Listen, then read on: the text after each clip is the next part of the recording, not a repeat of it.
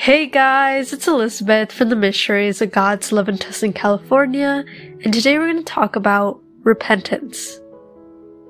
But before we dive into this topic, I invite you to find a quiet place to sit. Strain your back, relax your shoulders, and take a deep breath in.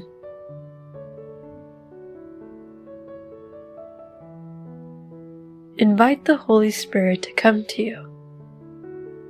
Come, Holy Spirit, and please fill me with your Spirit.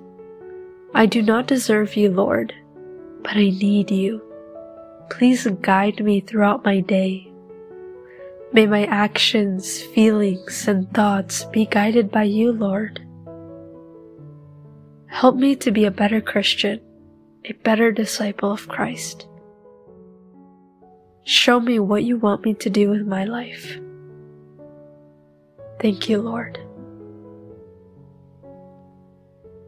So today we're going to be reflecting on 2 Peter chapter 3 verses 5 through 6, which reads, But do not forget this one thing, dear friends. With the Lord, a day is like a thousand years, and a thousand years are like a day. The Lord is not slow in keeping his promise, as some understand slowness. Instead, he is patient with you, not wanting anyone to perish, but everyone to come to repentance. I feel like this is very true. Our Lord is not slow to keep his promise Many of the times we wonder, like, is God even with us? Like, so many things have gone wrong in my life. How is it possible that God allowed me to go through all those rough moments? Or, ah, God is so slow to respond to my prayers. I pray for this, I pray for that, and I do not see any immediate results. God, can you hurry up? Now, sometimes we pray to God to give us things, to heal people, or to help us to fix our problems.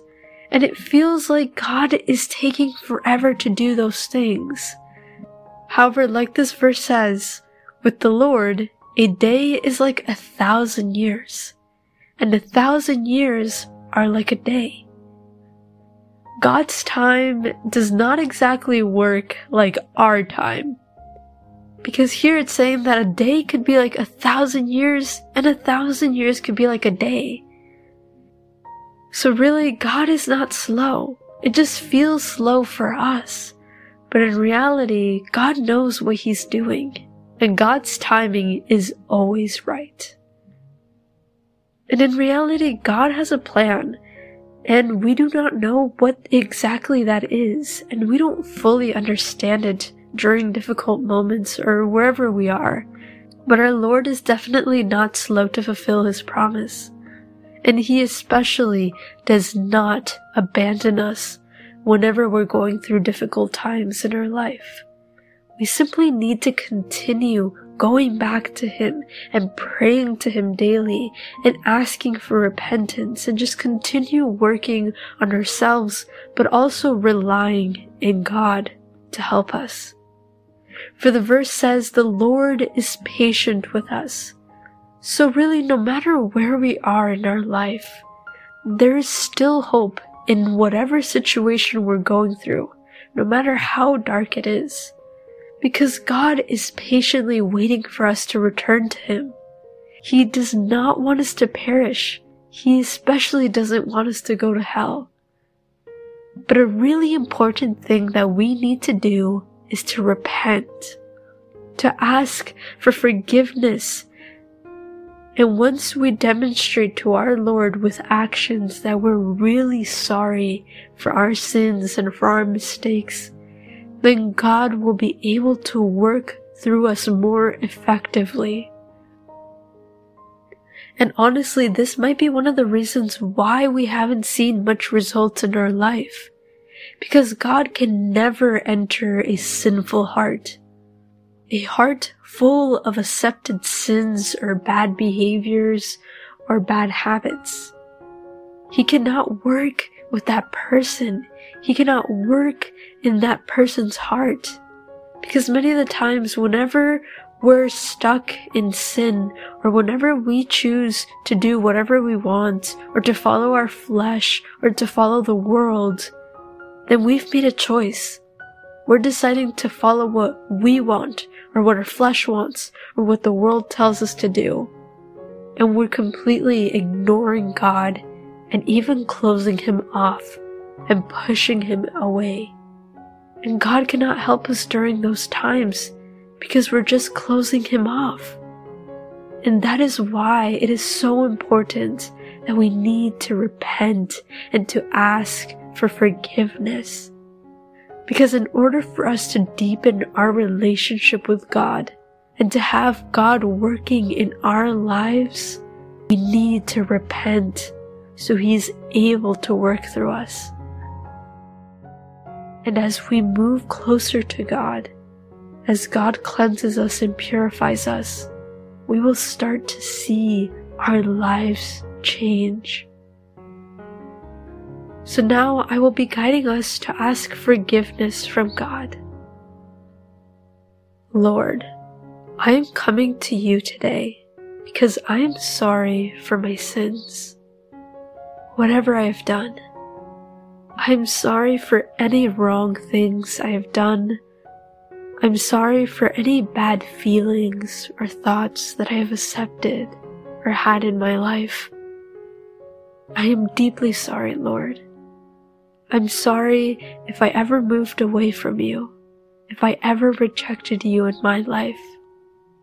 I'm sorry if I ever chose other things, people, pleasures, wants, desires above you. I'm really sorry, God. I no longer want to be the same, Lord. I do not know what to do. I do not know how to change. And sometimes I feel lost.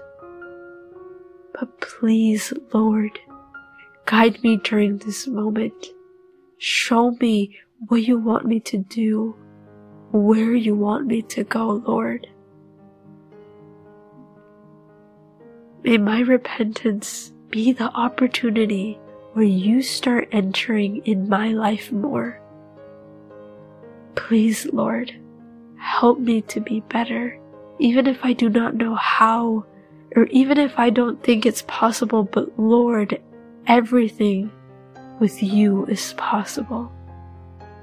Help me to move closer to you and help me to trust in you more in my life.